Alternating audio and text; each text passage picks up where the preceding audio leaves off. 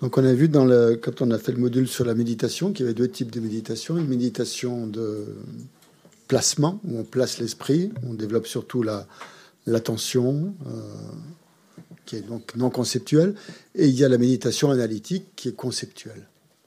Donc euh, on a fait un peu les deux tout à l'heure, une méditation euh, non conceptuelle, en essayant d'absorber le Bouddha Shakyamuni, de rester le plus longtemps possible dans cet état d'absorption méditative. Et on va, voir, on va faire maintenant une méditation un peu analytique, euh, qui est l'autre type donc de méditation, en utilisant juste, en prenant comme thème la dévotion au maître spirituel.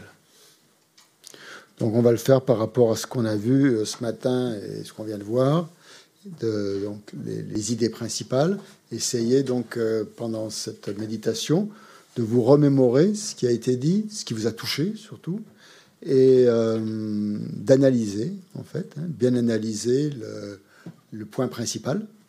Et une fois que vous avez un ressenti sur ce, quelque chose qui vous apparaît comme étant juste, comme étant profond, comme étant vrai, vous restez quelques instants absorbé, même si vous n'êtes pas complètement absorbé, même s'il y a encore des pensées, peu importe.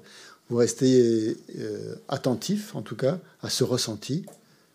Et puis, bon, ça va pas durer trois heures. Hein une fois que ce ressenti a disparu, euh, on reprend, euh, on, continuera on continue l'analyse.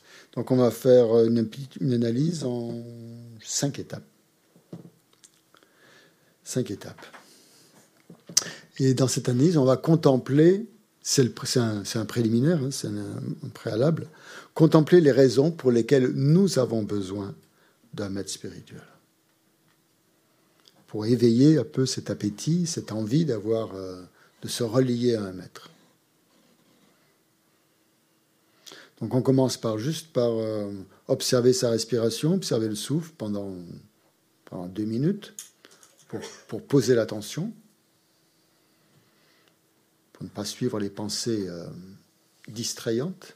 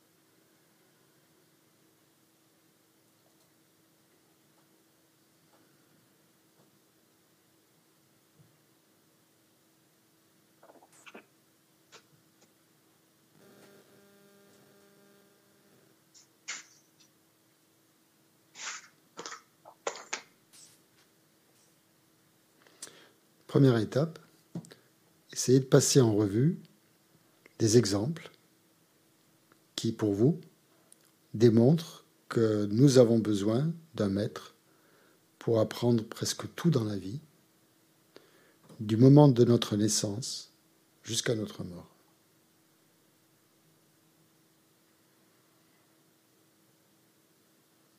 pensez à ce que vous avez appris ou à ce que vous, est-ce que vous continuez à apprendre.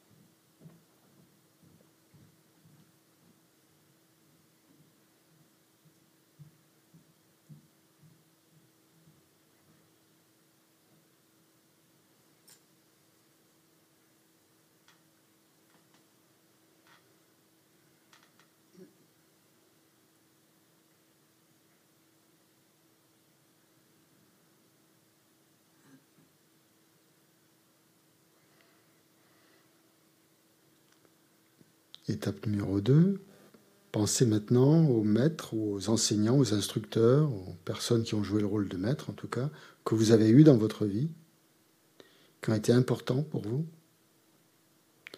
Rappelez-vous leur bienveillance envers vous,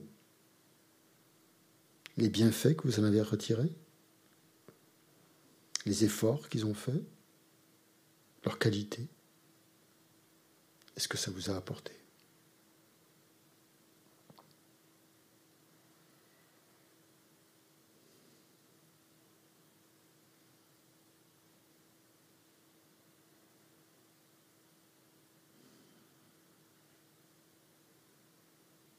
Essayez de bien visualiser ces personnes, si vous pouvez.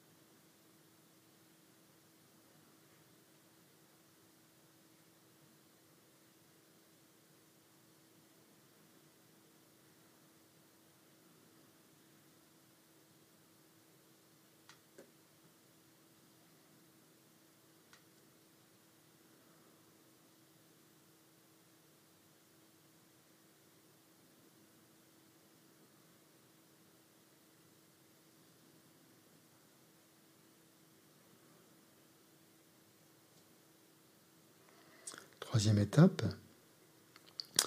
Maintenant, pensez à quel point il est important d'avoir un maître spirituel qui puisse nous enseigner ce qui est à pratiquer et ce qu'il faut éviter.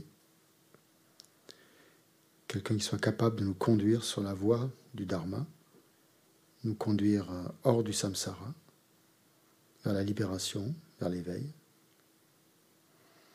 Pensez que nous entrons dans un territoire où nous n'avons jamais été auparavant et nous avons certainement besoin d'un guide sur notre route. Nous avons besoin de nous appuyer sur un guide qui a de l'expérience, qui a déjà parcouru la voie et qui en sait plus long que nous.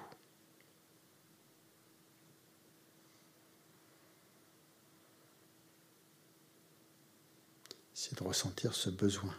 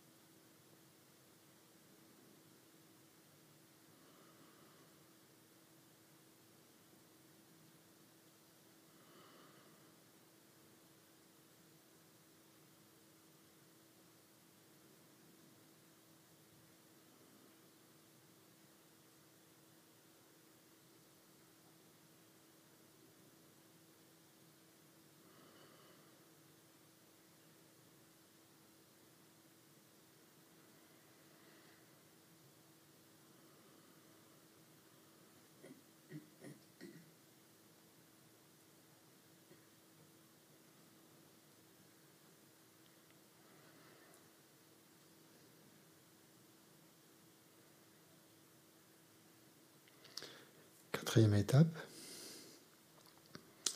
contemplez quelle sorte de maître spirituel vous aimeriez rencontrer. Plus particulièrement, pensez à des qualités générales que vous aimeriez trouver chez ce maître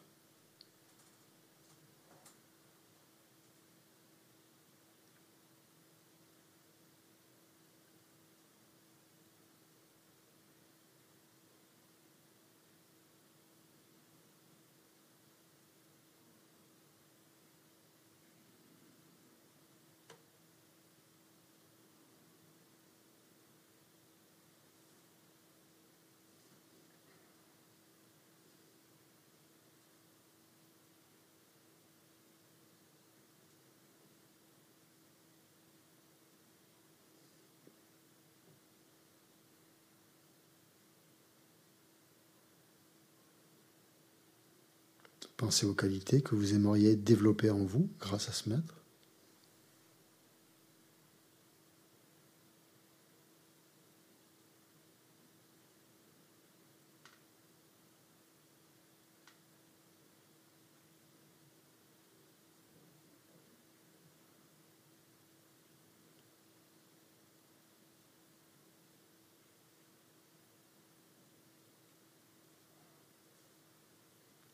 Cinquième étape, dernière étape, faites, naître, dans votre cœur et votre esprit une aspiration sincère, enthousiaste, à trouver un, un guide spirituel qualifié en ouvrant votre cœur et aussi grâce à un examen attentif, approfondi de cette personne.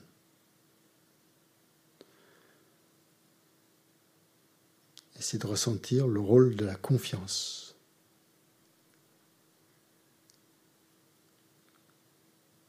Ce besoin de confiance que vous ressentez, et aussi de joie à l'idée de trouver un tel ami spirituel pour vous accompagner et vous guider sur la voie.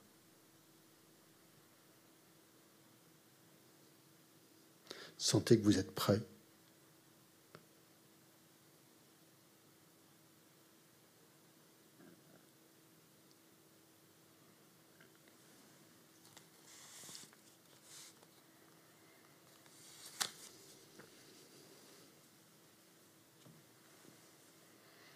De rester le plus longtemps possible établi dans cette confiance, cet enthousiasme, cette joie. Comme si vous aviez enfin trouvé euh, un grand bonheur.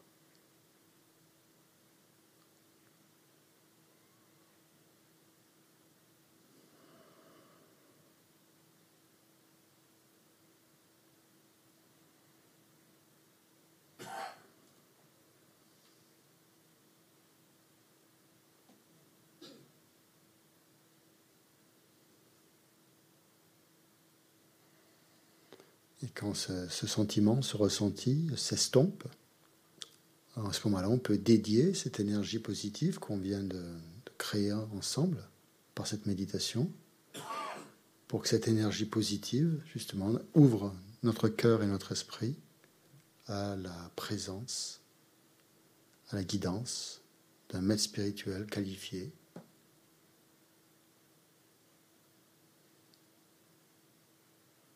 que nous soyons nous-mêmes un disciple qualifié. Et essayez de ressentir que c'est votre aspiration la plus profonde.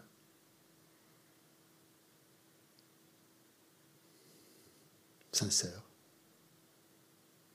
authentique et non fabriquée.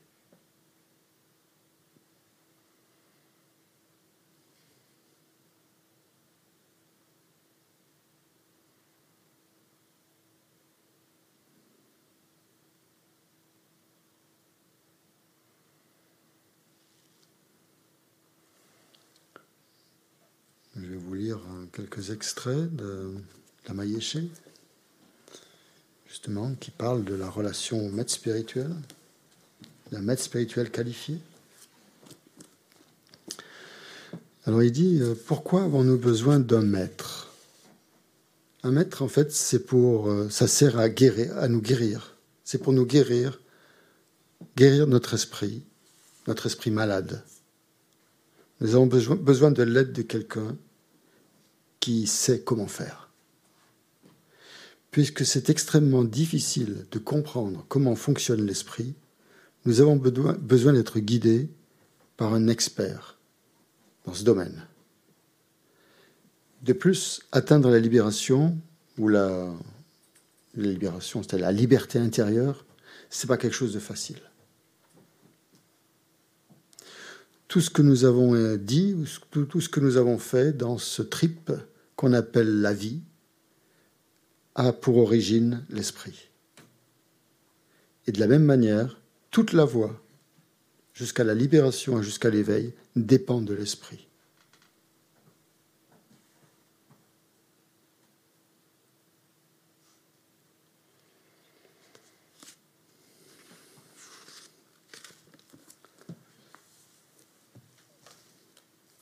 Donc maintenant, on va essayer de, de se pencher, de regarder ce que c'est qu'on appelle un maître qualifié, puisque c'est ça qu'on recherche.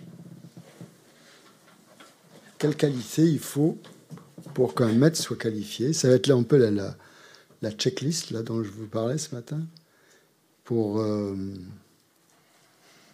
regarder si un maître est qualifié. Mais avant, euh, une petite question quand même. Euh, quand est-ce qu'on est prêt à avoir un maître? Quand est-ce que vous pensez qu'on est prêt à suivre un maître spirituel? À quel moment on le sait euh, qu'on est prêt? C'est important, hein, non? Lorsqu'on est prêt à suivre ses conseils. Lorsqu'on est prêt à suivre ses conseils, ok. Mais on pense qu'on est, ouais, même si on pense qu'on est après, on est toujours prêt à suivre ses conseils. Hein. On, peut, peut surestimer, là, non? Moi, j'avais tendance à le faire, en tout cas. Comment? Quand on le rencontre. C'est-à-dire, quand on le rencontre C'est qu'on n'est pas prêt. Tant qu'on ne le rencontre pas, c'est qu'on n'est pas prêt. Mais qui, qui, te dit que tu ne l'as pas déjà rencontré? Oui, quand Mathilde? hein? Quand on sait ce qu'on veut Quand on sait ce qu'on veut, très bien. Formidable. Oui, ce, dont on a besoin. Hmm? Ce qu'on veut, ce dont on a besoin. Quand on a une motivation profonde à, atteindre un but. Oui, ouais.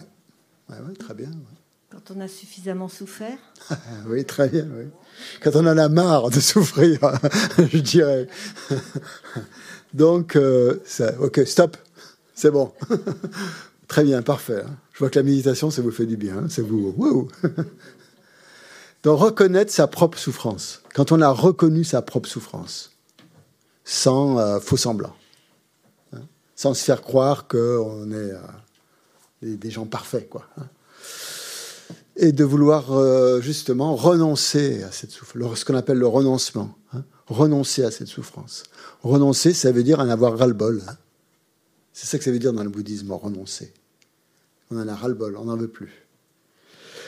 Ouais qu'on est prêt à prendre refuge dans les trois joyaux et, suivre leurs conseils, comme tu dis, être guidé par les trois joyaux, qu'on est prêt à ça, que pour nous, c'est ça qu'on veut suivre, c'est les conseils de, c'est les enseignements bouddhistes, prendre des vœux éventuellement, prendre des vœux dans ce sens-là, les vœux de refuge, les vœux laïques, etc., les vœux de bodhisattva, etc.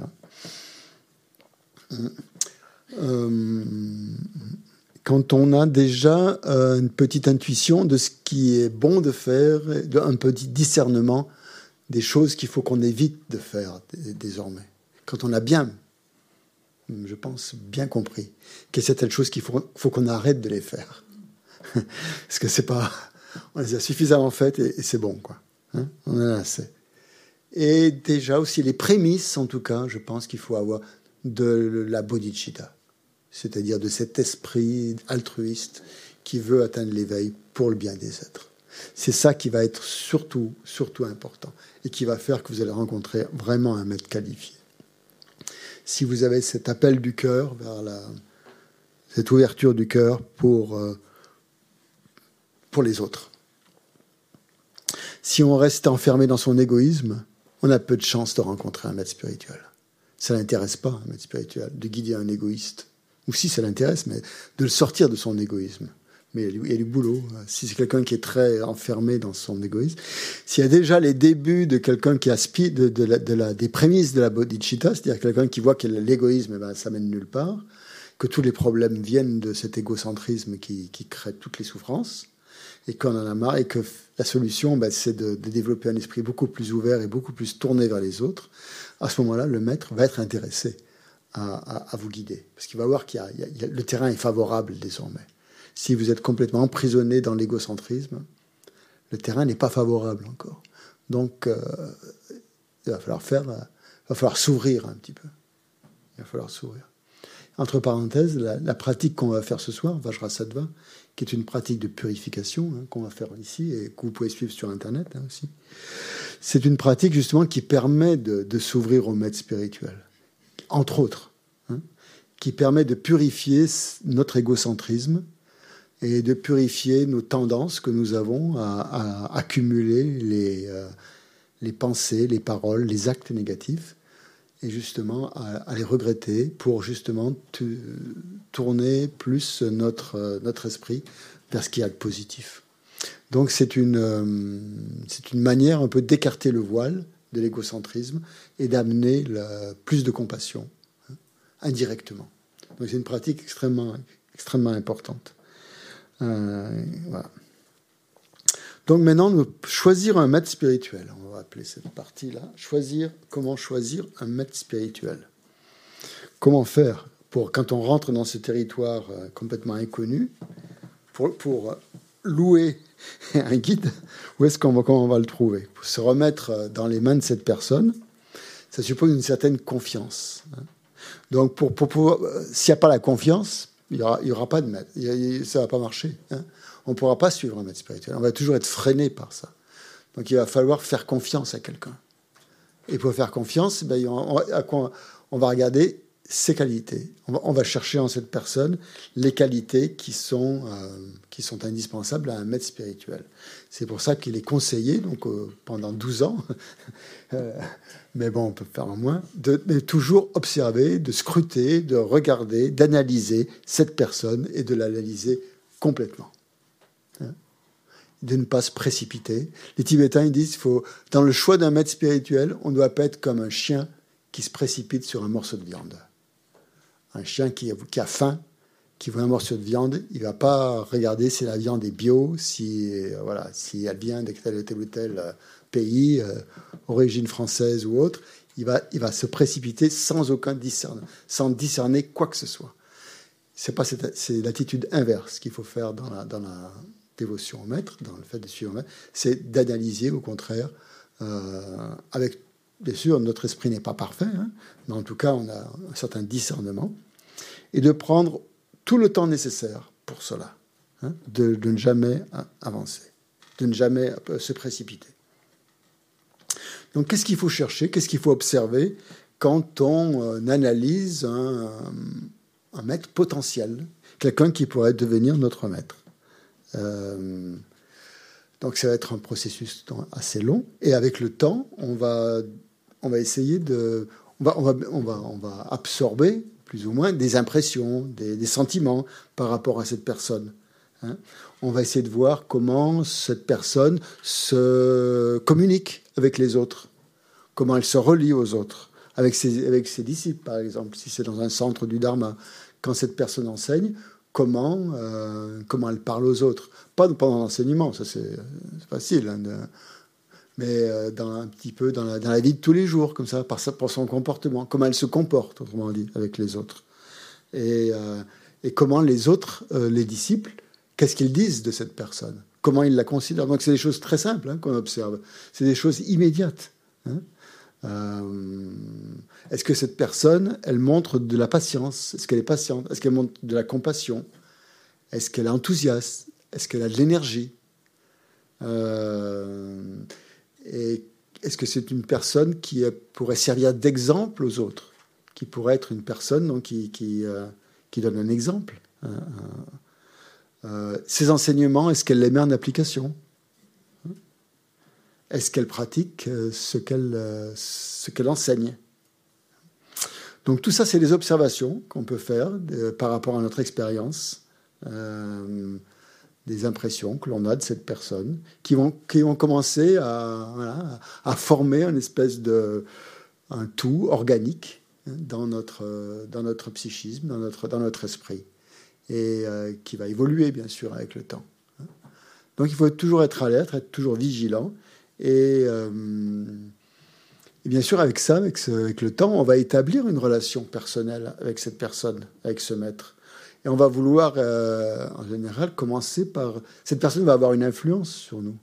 Et par, ses, par ce qu'elle dit, par ses paroles, par la manière dont elle se comporte. Et on va vouloir peut-être euh, essayer de, l'émuler un petit peu, de, euh, de suivre son exemple. Hein. Et donc, si bien qu'on... Voilà, il faut... On, on veut avoir les mêmes qualités que cette personne. Donc, c'est une relation, une relation qualitative qu'on qu veut avoir avec cette personne. Et euh, une fois que a, qu'on a décidé euh, que l'on voulait suivre cette personne en tant que disciple, cette relation euh, va être le cœur, hein, comme dit la Mazopa, le cœur de la voix, va constituer le cœur de la voix. Donc il faut bien comprendre que si on casse cette relation, ben la voix est finie. La voix est, terminée. Il n'y a plus de voix, hein, puisque c'est le cœur de la voix. Donc c'est le, le, la relation maître à disciple, c'est le fondement en fait de ce qui nous relie au dharma. Sans maître spirituel, il n'y a pas de dharma. Il peut y avoir des livres, il peut y avoir plein de choses comme ça, mais il n'y a pas vraiment de dharma. Laissez-moi parler, je, je, vous passerai la parole après. Et euh, donc, on pourrait dire que le dharma, c'est le véhicule, en quelque sorte, qui nous emmène à, à, l'éveil, qui va nous libérer de la souffrance. Et euh, c'est le maître, en fait, qui, euh, qui conduit un petit peu ce véhicule. C'est un peu lui qui va, euh, qui, va nous emmener vers, vers cet état-là. Donc plus on a confiance dans le guide, dans le conducteur, euh, mieux ça ira. Si on a juste le véhicule, qui qu'il n'y a personne qui conduit, ça ne marchera pas. On n'ira nulle part. Euh, donc ça, c'est pas pour vous faire peur. Je dis pas ça pour vous faire peur, pour vous dire, oulala, mais dans quoi je m'engage? Je veux pas que je m'engage. Mais c'est simplement pour vous montrer l'importance hein, qu'il y a dans le, dans le fait de suivre le maître spirituel, puisque c'est, c'est une relation donc extrêmement profonde. Hein. Et... Euh, une chose assez importante à dire, c'est qu'en général, quand, il y a cassure, c'est vient du disciple. Un maître spirituel ne casse jamais la relation. Jamais, jamais, jamais. Hein? Celui qui la casse, c'est le disciple parce que, ben, je sais pas, il voit des choses qu'il n'a pas envie de suivre. On en parlera demain plutôt. Hein, quand on voit par exemple des défauts dans un maître spirituel, comment faire? Qu'est-ce qu'on doit faire?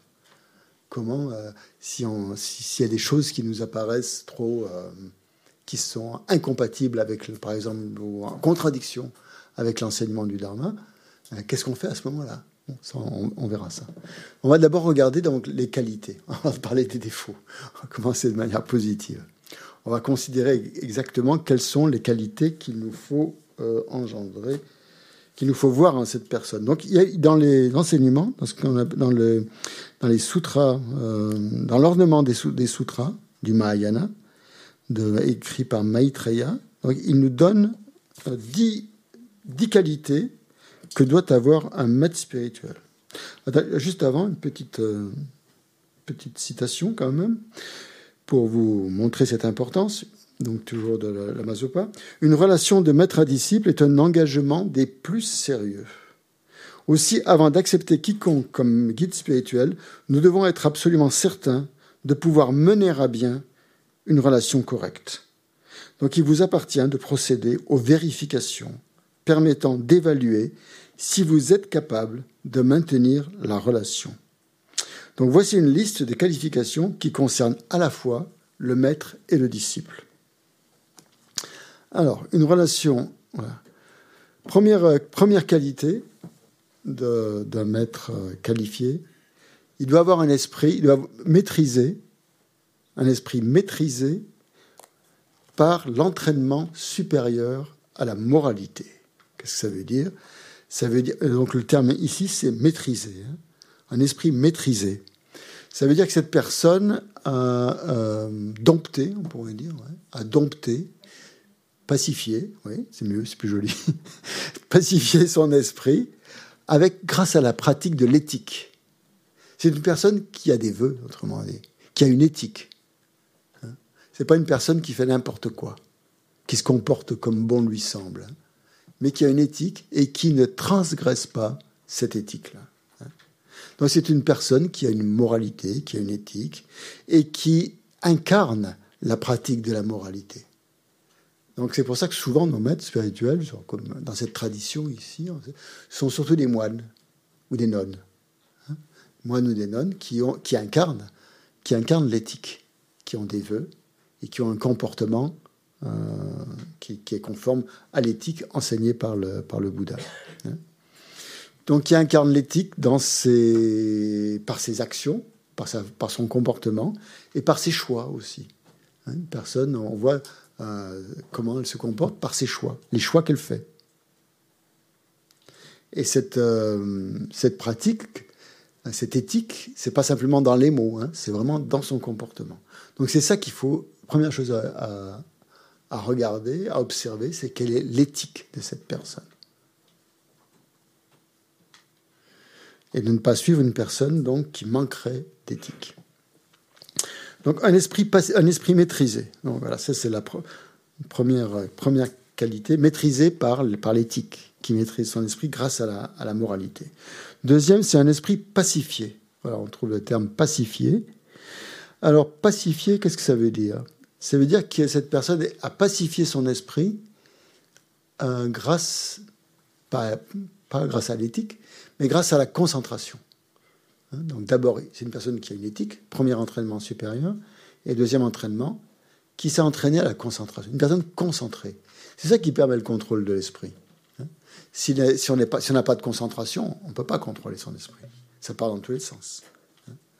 Donc cette personne a la capacité, l'aptitude de euh, concentrer son esprit sur, euh, sur l'enseignement, sur un point. Et euh, elle a un esprit, autrement dit, très paisible, très pacifié. Il n'y a pas toutes sortes de perturbations mentales qui s'élèvent. Hein. Il n'y a pas de colère, il n'y a pas de jalousie, il n'y a pas de choses comme ça, et des, des, des, des, sentiments euh, très forts. Ou, elle a complètement le contrôle. Donc elle ne va pas s'emporter, par exemple, ou perdre le contrôle de son esprit. Parce sa concentration est extrêmement forte, extrêmement puissante. Donc ça, c'est le deuxième point. Est-ce que cette personne que je vais suivre comme maître est une personne qui, a un esprit concentré ou pas? Ça, ça se voit. Hein Quelqu'un qui est concentré ou pas. Vous avez juste à regarder comment, cette personne marche. Si elle marche d'un pas léger ou d'un pas... Euh, voilà, euh, il y a plein de signes comme ça pour voir si quelqu'un est concentré. Sa façon, sa façon de parler aussi. Si un, un maître qualifié a une concentration dans son discours aussi. Si ça part dans tous les sens, hein, pas la peine. Euh, et euh, donc ça c'est le deuxième point, un esprit pacifié. Et le troisième, c'est Maitreya. Je cite Maitreya hein, quand même, c'est pas, euh, c'est les termes, les termes qu'il a utilisés pour essayer de voir ce que ça veut dire. Un esprit complètement pacifié. Donc deuxième c'était un esprit pacifié et deuxième un esprit complètement pacifié. Et là, ça fait référence à sa sagesse. Il a pratiqué l'entraînement supérieur à la sagesse. Donc non seulement son esprit est, apaisé par l'éthique, il est pacifié par la concentration, mais il est complètement pacifié par une compréhension hein, euh, de la sagesse, de la vacuité, la sagesse qui réalise la vacuité. Euh, la sagesse qui réalise la vacuité voit la réalité de tous les phénomènes. Quand vous percevez la réalité des phénomènes et de vous-même, euh, votre esprit, à ce moment-là, il est complètement pacifié. Ça, c'est le troisième point. Donc, en fait, ça, ça fait référence aux trois entraînements supérieurs que doit mener, donc, auquel doit s'entraîner un pratiquant digne de ce nom, c'est-à-dire l'entraînement à l'éthique, l'entraînement à la concentration et l'entraînement à la sagesse.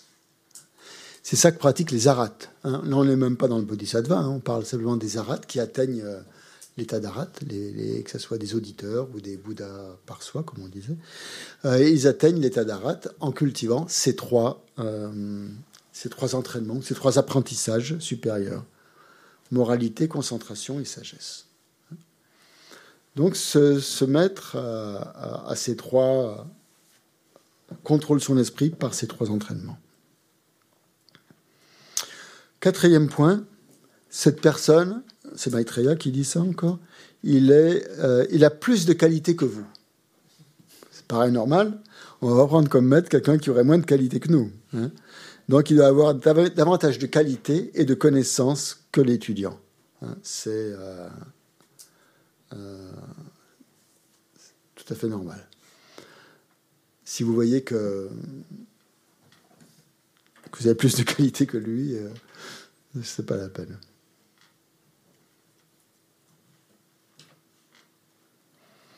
oui, c'est ce qui est important aussi, c'est de, regarder. En fait, vous, faut qu'il ait plus de qualités que vous pour que vous ayez envie d'avoir ces qualités, parce que vous, vous ne les avez pas. Donc, euh, le, fait d'être à son contact, euh, les, textes disent, c'est comme le, bois de santal. Le bois de santal, c'est un bois. Si on le met à côté, si on le mélange à d'autres essences de bois, les autres bois vont prendre l'odeur du bois de santal. Et euh, normalement, le, disciple va prendre comme ça, le simple fait d'être en contact avec un maître spirituel qui a plus de qualités, donc, va absorber les qualités de ce maître spirituel. Donc c'est un peu c'est l'image qui est donnée ici. Euh, le cinquième, il doit avoir, euh, le texte dit, une profusion de connaissances scripturales et de transmission orale. Autrement dit, ce maître a reçu plein, plein, plein d'instructions. Hein. C'est pour ça que les guéchés sont extrêmement euh, importants pour nous, parce qu'ils connaissent parfaitement les textes. Ils ont une compréhension complète de toutes les écritures euh, bouddhistes, des sutras, de toute la voie et de toutes les. Euh, ils connaissent toutes les transmissions orales. Ils sont, ils ont une connaissance, on pourrait dire un peu livresque dans ce domaine-là, c'est important aussi. Pourquoi c'est important? Ben, Parce que, en fait, le maître n'a pas, n'a pas. Pour qu'un maître soit authentique, il faut qu'il s'appuie sur les enseignements authentiques qui ont été écrits, qui ont été euh, validés. C'est pas quelqu'un qui, euh, qui tout d'un coup euh, invente une théorie comme ça, comme un psy qui tout d'un coup se réclame de telle ou telle théorie, et, mais qui changera de théorie dix ans plus tard parce qu'il y aura une nouvelle vague, par exemple. Non, là, c'est quelque chose qui ne change pas. Il prend un appui solide sur, sur les textes bouddhistes et qu'il connaît parfaitement, qu'il a parfaitement examiné, qu'il a étudié, qu'il a intégré aussi. Et ça, on peut le voir. On peut le voir parce que souvent un maître est capable donc, de se référer aux enseignements du Bouddha. Il va donner des conseils en fonction, par exemple, de, de citations de certains textes et il ne va pas donner forcément des conseils euh, en se basant uniquement sur son propre ressenti à lui, hein, mais sur ce qui fait autorité, hein, sur des paroles qui font autorité. Il va s'appuyer là-dessus. Et ça montre aussi son, euh, son détachement. Enfin, euh, c'est pas quelqu'un qui essaye d'en imposer par ses connaissances personnelles. C'est pas quelqu'un qui a des connaissances personnelles et qui va impressionner les autres par ses connaissances personnelles. Un maître n'a pas de connaissances personnelles. Ses connaissances, c'est le dharma. Son esprit et le dharma ne font qu'un. Donc, de quoi, quand il donne des conseils, sur quoi il s'appuie? Sur la voie. Sur la voie spirituelle telle qu'elle a été transmise par le Bouddha au fil des, au fil des siècles, en Inde et au Tibet. Euh, dans le cas de maître tibétain, bien sûr. Donc voilà, une profusion de connaissances scripturales. Donc est-ce que le maître que vous, voulez suivre a cette connaissance ou est-ce que les conseils qu'il prodigue sont uniquement des conseils personnels qu'il donne, euh, qu'il tire comme ça de son chapeau, et puis voilà. Ou est-ce qu'il s'appuie vraiment sur des, sur des paroles authentiques? Hmm. Sixième, cette, euh, cette personne doit avoir l'expérience ou la réalisation directe de la vacuité. Donc là, tout à l'heure, on avait vu le point numéro 3, que son esprit devait être complètement pacifié par l'entraînement supérieur à la sagesse. Ça, ça veut dire qu'il comprend la sagesse, il comprend la, sagesse qui réalise la vacuité, il comprend les raisonnements, tout ça. Mais ça ne veut pas forcément dire qu'il a réalisé. Ça veut dire qu'il s'y entraîne. Le point numéro 6 demande... Enfin, ouais, euh, euh, il faudrait que ce maître ait la réalisation directe de la vacuité. Alors vous allez me dire, mais comment on fait pour le savoir S'il a réalisé la vacuité ou pas? Alors comment on fait pour le savoir? En écoutant ce qu'il enseigne. Euh, si quand il, quand, quand il, parle de la vacuité, euh, euh, on, peut sentir si c'est authentique ou si ça l'est pas, mais c'est peut-être difficile. c'est peut-être même si bah, il peut donner l'impression aussi de mettre de ne pas vraiment savoir l'expliquer. C'est pas facile d'expliquer la vacuité. La vacuité, c'est indicible, hein, c'est ineffable. Euh, trouver les mots justes pour parler de la vacuité, c'est pas facile. Donc c'est pas parce qu'il ne sait pas parler de la vacuité euh, qu'il n'a pas la réalisation directe. Hein.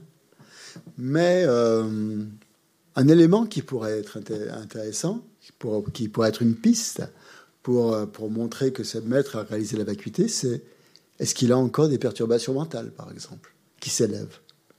Si vous voyez qu'il n'a aucune perturbation mentale, et aucune, bah, c'est qu'il a réalisé la vacuité qu'il est, qu'il est au-delà des perturbations mentales. Donc, euh, par son comportement. Hein, comment. Euh, bon, euh, on verra après. ça, c'est les 10 qualités optimales, hein, maximum. Après, c'est difficile à notre époque de rencontrer des maîtres aussi qualifiés. Hein. On continue. Septième, une persévérance enthousiaste à enseigner le dharma. C'est-à-dire que c'est un maître qui n'est jamais lassé d'enseigner le dharma à ses élèves, à ses disciples. Il est euh, toujours euh, prompt à le faire, à persévérer, quoi qu'il arrive.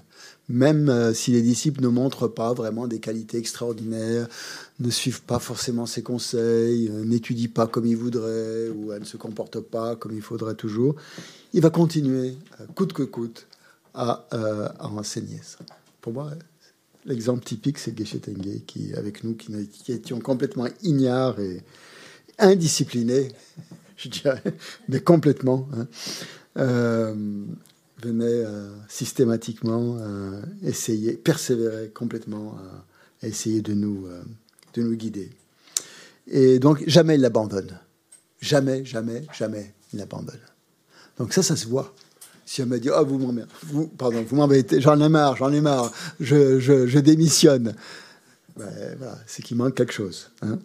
Donc c'est un, mec, un, maître qui, qui, ne démissionne pas, hein, qui ne démissionne jamais, qui a toujours à cœur de vous aider à vous, à vous, euh, à vous améliorer, à faire en sorte que vous vous améliorez vous-même grâce au Dharma. Pas grâce à lui, hein, mais grâce au Dharma. Euh, donc il y a une persévérance enthousiaste pour enseigner le Dharma. Il n'est jamais fatigué d'enseigner le Dharma. Vous pouvez toujours lui demander des enseignements. Bon, vous savez, les maîtres, quand on leur demande des enseignements, s'ils voient que vous n'êtes pas au niveau, ils vous le diront. Hein. Mais si vous insistez une deuxième fois, on va voir que vous êtes intéressé. On va, voir, on va voir, on va voir, on va voir. Ils disent jamais oui du premier coup, hein, en général, dans notre tradition en tout cas. Si vous le dites trois fois, vous revenez, il va voir que votre intérêt, vous avez vraiment un intérêt sincère. Et plus vous allez insister. chez nous, on n'aime pas insister, on a l'impression de gêner la personne. Mais avec eux, avec les maîtres spirituels, il ne faut pas hésiter d'insister. Plus on insiste, et plus ça montre en fait qu'on est euh, enthousiaste et qu'on donne de la valeur à ce qu'on veut avoir. Et ça, c'est une, euh, qualité. Ça ne fait pas trop partie de notre culture où on n'est pas Bon, quand on a envie vraiment de quelque chose, on insiste en général, on sait faire aussi, hein, mais bon, si on veut une augmentation, par exemple, on peut toujours euh, y aller de multiples façons. Mais c'est pareil pour, pour les enseignements. Quand on veut vraiment un enseignement, eh bien, on, va le demander à un maître spirituel. Et euh, huitième point, huitième qualité, à regarder, euh, l'habileté pour enseigner selon les différents niveaux des disciples. Ça, c'est très important. Est-ce que le disciple enseigne toujours la même façon euh, ou alors est-ce qu'il va s'adapter à ses disciples? C'est-à-dire, est-ce qu'il est capable de, s'adapter hein, ou pas? Il disciples qui sont, qui, sont très intelligents, donc il va falloir eh ben, faire preuve d'intelligence pour pouvoir les guider, parce que sinon vous n'y arriverez pas. D'autres, au contraire, qui, sont, hein, qui ont une intelligence moindre, et euh, ça sera peut-être. Euh, ils seront. Vous allez les toucher sur différents points. Voilà. Donc ça va être en fonction des, besoins des disciples aussi, des aptitudes, des penchants de ces disciples. Il faut, il faut que le maître soit capable de voir tout ça, de les, pour pouvoir les guider vraiment. Il ne va pas donner les mêmes enseignements à telle ou telle personne. Selon une personne, il va insister plus peut-être sur la compassion, parce qu'il voit que cette personne a besoin de développer cette qualité, parce qu'elle est un peu égoïste, par exemple. Pour une autre, il va, insister plus sur la sagesse, parce que cette personne a besoin de comprendre des, euh, choses euh, pour ne pas rester embourbé dans ses perturbations mentales, euh, par exemple. Et donc, la sagesse peut, en général, libérer de toutes les perturbations mentales. Donc, ça va être en fonction des tendances des gens. Et sans jugement. Hein. Ne juge pas. Tout le monde est différent. Il est bien au-delà du jugement. À quoi ça sert de juger les gens Quand on a la compassion, ça n'a aucun intérêt. C'est nous qui jugeons parce que c'est par rapport à nos, euh, tendances, à, notre, à, notre, égoïsme. Donc, huitième point, voilà. Donc, est-ce que ce maître est habile pour enseigner? Euh, Est-ce qu'il connaît les méthodes Quelles sont ses méthodes Ça ne veut pas dire la pédagogie au sens où on l'entend, être un grand pédagogue ou tout ça. C'est pas ça. C'est beaucoup plus euh, subtil que ça. Neuvième, motivation d'enseigner avec, par amour, par bienveillance. Tester sa bienveillance. Est-ce que c'est quelqu'un de bienveillant hein? Est-ce qu'il enseigne pour se valoriser, pour se mettre en valeur hein Pour passer sur les réseaux sociaux, être très connu, avoir un grand nom Ou est-ce qu'il euh, fait ça par amour pour les disciples hein Voilà. Ça, ça, se voit. Ça se voit tout de suite. Si quelqu'un le fait par amour, par bienveillance, ou est-ce qu'il le fait pour, par souci de réputation, par euh, motivé par, une, par le renom, par la renommée. Et le dixième point, la dixième qualité qu'on doit rechercher chez un maître spirituel, c'est sa patience. Est-ce que c'est quelqu'un de patient? Euh, ou est-ce que au contraire, est-ce qu'il est qu'il s'énerve facilement parce qu'on n'est pas pas à la hauteur? Euh. Ou est-ce qu'il euh, donc ça va un peu avec la persévérance, hein, la patience. C'est deux qualités qui se rejoignent, la persévérance et la patience.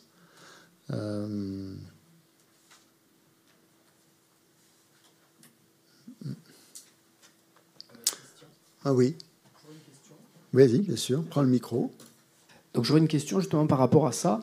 Euh, moi j'ai souvent entendu, enfin j'en ai entendu parler, je me demandais si c'était une légende ou pas. On parle de certains maîtres qui ont là une, sorte de folle sagesse. Et où d'un coup tout devient ultra délirant, ultra extravagant, et les disciples sont troublés. Est-ce que c'est une légende Non, non. Ou est-ce qu'on considère que ça existe? C'est un très très très très très très haut niveau. Qu'un maître peut faire ça avec les disciples, qui, euh, qui sont capables de, de, discernement, qui, ont déjà, qui sont déjà bien avancés sur la voie, qui n'ont pas de, qui n'ont plus aucun doute. C'est-à-dire que même si le maître fait des actes un peu euh, extravagants, on va dire, euh, ça n'ébranlera pas leur foi. et il va justement pouvoir les... Dans notre tradition, ça se fait pas tellement ça. C'est plus dans des traditions, dans d'autres traditions plus moins différentes. Et, euh, mais vraiment à un très très haut niveau, pas au niveau débutant. En tout cas, nous débutants, les débutants que nous sommes, nous avons besoin que les choses soient clairement établies et correspondent au texte. Hein. Euh, que, le, que le maître ait un comportement qui soit en accord avec ce qui est écrit euh, dans les textes bouddhistes. Mais il y a eu des yogis hein, au Tibet, en Inde, bien sûr, Inde, évidemment, qui, pour certains disciples extrêmement qualifiés, eh ben, apparaissait comme un peu comme Marpa l'a fait avec Milarepa, hein, apparaître sous la forme d'un paysan ou euh, Tilopa en Inde qui a apparu à, son disciple Naropa Euh, la première fois que, Naropa euh, a rencontré Tilopa, ben, Tilopa était au bord du Gange en train de pêcher des poissons. Un bouddhiste. euh, non seulement il les pêchait, mais il les, faisait manger. Il les mangeait après. Euh, et il mangeait même les entrailles. Et c'est ça qu'il lui a dit. Il lui dit quand tu seras capable de, de manger les entrailles des poissons et que ça te provoquera une grande félicité, une grande béatitude, euh, tu pourras me juger peut-être à ce moment-là. Et, après, il les, il les, il les ressuscitait, ces, ces poissons. On dit, bon, bref. Voilà, ce genre de folle sagesse. Il faut avoir des pouvoirs extrêmement, extrêmement importants. C'est pas ça qu'on regarde. Dans le... On regarde pas ses pouvoirs. hein. Les pouvoirs, un maître ne montre pas de pouvoir, justement. Euh, il, est, euh, euh, il va plutôt les cacher, ses pouvoirs, plutôt que les montrer, justement. Parce que c'est trop flagrant, quoi. hein, hein. Il n'attire pas des disciples par des pouvoirs extra, je sais pas quoi, sensoriels ou extra, mais plutôt par sa simplicité, par être quelqu'un de simple, quelqu'un d'ordinaire qui sait relationner euh, avec les autres d'une manière euh, normale, d'une manière ordinaire, qui ne cherche pas à vous impressionner par ses pouvoirs. Et euh, souvent, euh, les maîtres qui n'ont aucun pouvoir. Le Dalai Lama, il dit, si vous venez me voir parce que vous pensez que vous allez être guéri de votre maladie, il dit, moi-même, j'ai des maladies, je suis allé voir le docteur euh, a un matin, donc si j'avais des pouvoirs, je n'irais pas voir le docteur, hein, je n'irais pas voir le médecin. Donc ce n'est pas la peine de, venir en pensant que je vais, vous, je vais vous soigner, je vais vous guérir.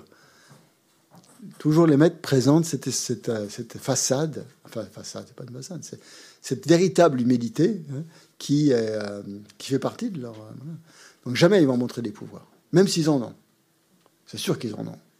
Mais ils vont rester très, très, très, très extrêmement discrets par rapport à ça. Et toujours faire croire que c'est pas pas par pouvoir qu'ils agissent, mais par le raisonnement, par exemple. voilà, en, analysant bien, euh, voilà, en vous essayant de faire comprendre euh, si vous avez un problème, par exemple, vous allez voir un maître spirituel, il va pas résoudre votre problème par magie comme ça, par ses pouvoirs magiques, mais il va vous montrer comment logiquement, surtout dans notre tradition, c'est comme ça que ça se passe, comment logiquement vous pouvez arriver à dénouer ce problème, hein, à le résoudre par la logique, en, en réfléchissant, en analysant d'une manière, analysant les choses d'une manière beaucoup plus euh, logique. Parce que notre esprit, il est logique. Pourquoi il est logique? Parce qu'il est influencé par les perturbations mentales, ce qui, ce qui, ce qui coupe, ce qui coupe la logique. Un maître comme un guéché, par exemple, qui a une logique parfaite, il peut analyser tel ou tel problème avec des arguments extrêmement logiques et vous le démonter complètement, vous le déconstruire pour que le problème tombe de lui-même. Pas besoin d'utiliser des pouvoirs magiques pour ça. Il faut que vous, que vous rentriez dans sa logique.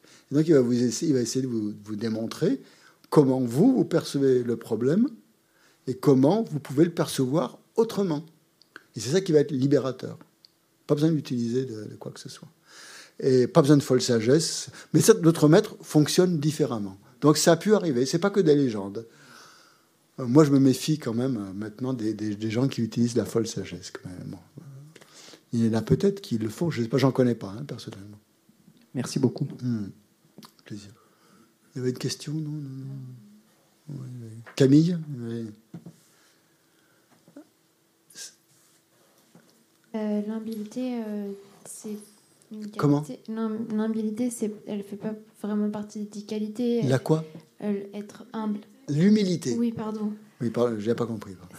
L'humilité fait partie des qualités, oui, bien sûr. Mais, elle, Mais ça n'est pas une à proprement dit. Elle se relie plus à la moralité et la sagesse. c'est ça. Elle se relie à l'éthique, elle se relie à tout, à tout le reste. Donc euh, le texte dit si vous ne pouvez pas trouver un maître possédant la totalité de ces dix qualités, c'est difficile quand même à notre époque, c'est très difficile. Alors il faudrait qu'il il ou elle ait au moins euh, cinq qualifications suivantes l'esprit maîtrisé par les trois entraînements qu'on a dit, là, supérieurs, la concentration, la sagesse et l'éthique, ça oui.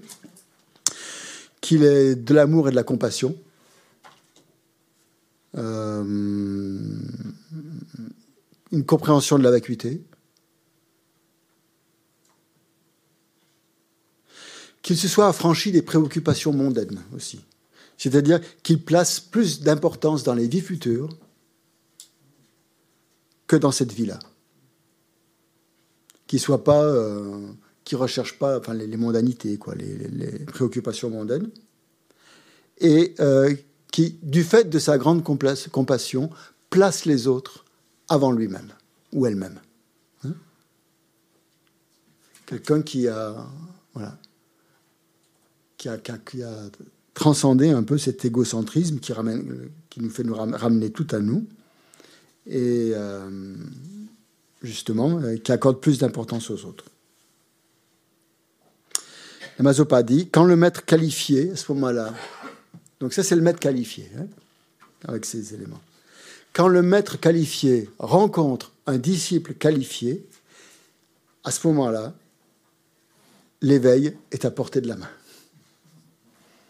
Donc pour qu'un disciple soit qualifié, puisqu'il y a, pour qu'il y ait communication, pour qu'il y ait rencontre et communication entre deux esprits, quelles sont les qualités du disciple? Trois qualités seulement pour le disciple.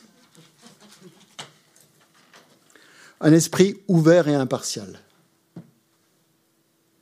Hein? Un esprit ouvert. C'est-à-dire quelqu'un qui ne va pas rejeter d'emblée, euh, voilà, qui a un esprit fermé, qui rejette tout.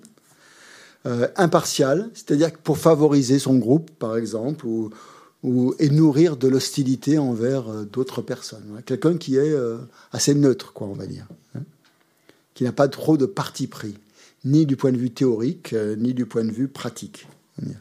Quelqu'un qui a donc première qualité, un esprit ouvert et impartial. Impartial, je, ça, je pensais plutôt, c'est le, l'étymologie tibétaine de ce mot, je pense c'est rimé. C'est-à-dire quelqu'un qui ne qui fait pas de catégorie entre les êtres, qui est, qui équanime en, quelque sorte, qui n'est pas euh, qui ne fait pas de, par ses jugements, qui catégorise les êtres, celui c'est mon ami, c'est mon ennemi, euh, celui-là je m'en fiche, euh, voilà, c'est ça. Ça veut dire ça, je pense, impartial, qui est au-delà des catégories, qui, euh, qui n'est pas influencé par les catégories, hein. qui ne met pas les gens dans des boîtes, quoi, autrement dit. Quelqu'un ah qui a l'intelligence de distinguer le vrai du faux c'est-à-dire ce qui, est vrai, ce qui est faux, ce qu'il faut adopter, ce qu'il faut rejeter. Hein. C'est deux choses principales dans, l'enseignement. Qu'est-ce qu'il faut rejeter? Qu'est-ce que je dois rejeter dans mon comportement? Et qu'est-ce que je dois adopter? Quelqu'un qui a ce discernement, hein, qui sait discerner. C'est pas forcément facile, hein, parce que si on a tendance justement à, voir que ce qui est bien pour nous, ben non, on, ne va pas trop bien discerner le vrai du faux.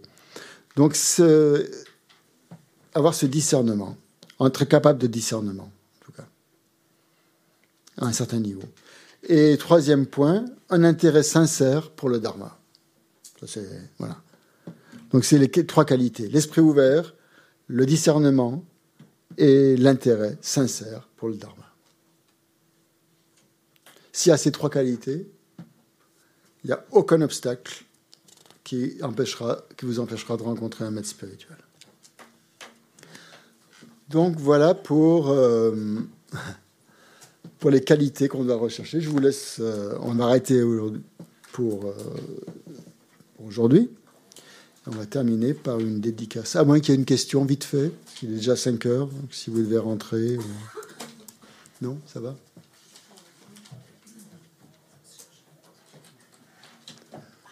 Oui. Petite question Oui, euh, Pendant que je cherche Zoom sur mon ordinateur. Euh, sans parler de cassure euh, dans, entre le maître et, euh, et le disciple, est-ce qu'il peut y avoir dans l'histoire entre le maître et le disciple des périodes d'interruption? Christian Christian Oui. je sais pas qu'est-ce que tu as fait, mais tu as coupé le zoom. J'ai coupé le zoom Ah d'accord, parce qu'il me demandait d'arrêter la réunion. Je pensais que c'était la réunion précédente. En fait, ça s'est arrivé deux fois. Euh, donc, euh, Je mets fin à la réunion Non. Ah, D'accord, je redémarre alors. C'est bon? Oui. D'accord. Qu'est-ce qu'il me, il me dit Rejoindre le par l'audio de l'ordinateur. Oui. Non.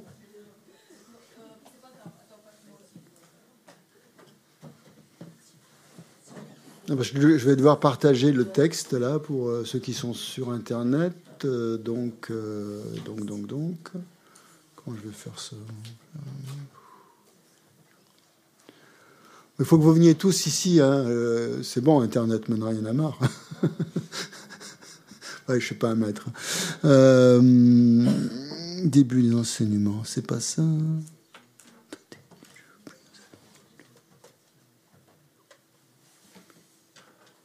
Ah, voilà, c'est ça. Bon, oui, la question, donc je vais essayer d'y répondre. Oui, j'ai compris. Je, oui, je veux bien. Oui, oui donc c'est sans parler euh, de cassure euh, dans la relation entre. Est-ce qu'il peut y avoir des interruptions Voilà. Peut-il y avoir des interruptions? La part de qui? Bah, du, disciple. Ou du maître oui. Non, pas du. Euh, la part du disciple Oui, du disciple. Oui, mais pendant cette interruption, je pense que ça va tourner dans sa tête. Hein. Il va se demander, il ou elle va se demander. Il n'y a pas d'interruption. On ne peut pas interrompre, non. On ne peut pas mettre sur sur pause. Hein. D'accord. Non, il y, a, parce que même, euh, même pendant ce moment-là, il, va se passer quelque chose. il là, dans ces cas il, a pas cassure. il ne s'agit que d'une interruption. Ben voilà. Et il y aura un retour. Il n'y a même pas d'interruption. Il n'y a même pas d'interruption. Puisque pendant ce temps-là, il va y avoir. Euh, Cogitation. Merci de savoir. Non, non, pardon. Si vous bougez pas, j'arriverai à voir. Euh, il va y avoir juste une. Euh, il va y avoir des réflexions par rapport à ça. Il va peut-être le, le, disciple va analyser son comportement, mais c'est pas une interruption. C'est même très bien justement. Hein. il peut. Euh, il n'y a pas d'interruption au sens du terme. Hein. On peut avoir l'impression qu'on interrompt cette, mais non, c'est un concept qui qui marche pas. Et alors, est-ce que il n'y a pas d'interruption non plus. Alors, même s'il est mort. D'accord. ça vient du disciple. Euh, si le disciple maintenant il dit, il dit j'arrête, je ne veux plus suivre ce maître, eh bien voilà, là il n'y a, pas d'interruption, c'est fini, il n'y a, a cassure. Alors si par exemple euh, le, disciple a commencé avec, euh, avec, avec un, maître, hmm. il, il s'interrompt sans s'interrompre, on est d'accord mais que il s'interrompt pas, oui. Ouais, il s'interrompt pas, mais que bon, il veut, il, retourne, mais que le maître, enfin, le maître est, mort. Oui. le maître est mort, mais la relation n'est pas morte. La, la relation n'est d'accord. La, la, relation euh, perdurera toujours, même avec d'accord, au-delà de tout. Au-delà, le, bouddhisme envisage les choses, que ce soit notre, nos naissances ou nos relations, d'une, pas simplement dans cette vie. Cette vie, c'est rien du tout c'est quoi C'est 80, quelques centaines d'années au maximum sur la durée de vie du samsara, dans le temps sans commencement? C'est rien du tout. C'est rien. C'est quelques secondes. Le disciple retrouvera un, enfin, physiquement. Si la relation est bien établie, oui. Si la relation est juste, oui. Il retrouvera ce maître sans aucune. Il euh, n'y a aucun doute à avoir là-dessus. C'est une bonne nouvelle. On verra, on va voir ça demain, si on, si on peut avoir plusieurs mètres. Ça va être le, on va arrêter là. Euh, donc, euh, donc je redémarre, hein, sans cas. Il me demande si je termine l'autre réunion. Quelle autre réunion? Vous avez déjà une réunion en cours, veuillez la terminer pour en commencer une autre. J'annule, j'annule, j'annule. Alors, je ne sais pas quoi faire. Là. Non, parce que tu es sur le début, tu vois. Ah, c'est ça, j'étais sous le truc. J'ai fermé le capot, j'ai pas fait attention. Pas de problème. Euh, ici. Euh, Donc vous prenez le, le petit livret de l'Institut, euh, des, des, prières de dédicace pendant ce temps-là. Non, c'est pas le livret doré. Et peut-être quelqu'un peut les faire passer si vous n'en avez pas. On va faire les dédicaces pour terminer la, journée. C'est bon, Sanga Oui. Merci. Merci beaucoup.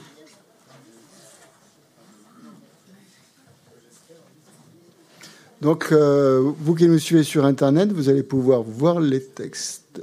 Voilà. Vous les voyez? C'est bon? Vous voyez le... les dédicaces Oui, merci. D'accord. Merci. Donc c'est page 16, hein 16 ou 18 16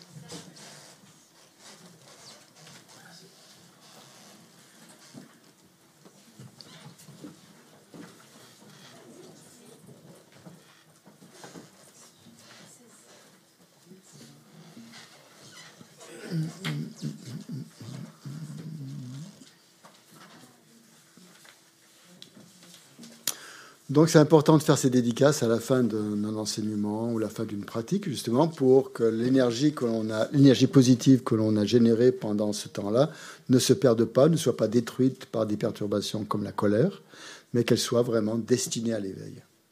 Donc, puisqu'on a établi une bonne motivation, qu'on a fait une, pratique d'écoute, d'étude, de, de, réflexion qui était positive, pour que tout ça, ça reste positif, donc on va faire la dédicace maintenant. Donc on fait la première euh, dédicace en, tibétain. Non, on va tout faire en français, ce sera, comme dit déjà tard. Grâce au mérite accumulé par ces actions vertueuses, puissais-je rapidement atteindre l'état d'un maître Bouddha et conduire tous les êtres, sans exception, à cet état d'éveil. Que tous ceux qui sont malades recouvrent rapidement la santé, que toutes les maladies de ce monde disparaissent à jamais que dans aucune contrée, de par ce vaste monde, n'advienne épidémie, famine ou conflit, que les êtres vivent dans la vertu et le bonheur grâce à la richesse du Dharma, et que croissent l'abondance, la prospérité et l'excellence. Puisse le précieux esprit d'éveil suprême naître là où il n'est pas né, ne pas dégénérer là où il est déjà né, mais s'accroître de plus en plus puisse la précieuse vue de la vacuité naître là où elle n'est pas née, ne pas dégénérer là où elle est déjà née, mais s'accroître de plus en plus. Puissent tous les êtres, mes pères et mères, connaître le bonheur et tous les états d'existence inférieurs être vides à jamais. Où qu'il y ait des bodhisattvas, puissent toutes leurs prières se réaliser immédiatement. Donc ce soir, à 20h, on fera la pratique de Vajrasattva, pratique de purification euh, de nos tendances négatives. Et euh, donc ce sera à 8h sur le, lien sur Internet des pratiques quotidiennes, hein, pas le lien du DB. Merci pour votre attention, de votre attention, et à demain. Bonne, bonne soirée à tous aussi sur Internet. Merci d'être là. À 20h, c'est ici, c'est pas sur Internet. C'est sur Internet aussi, mais euh,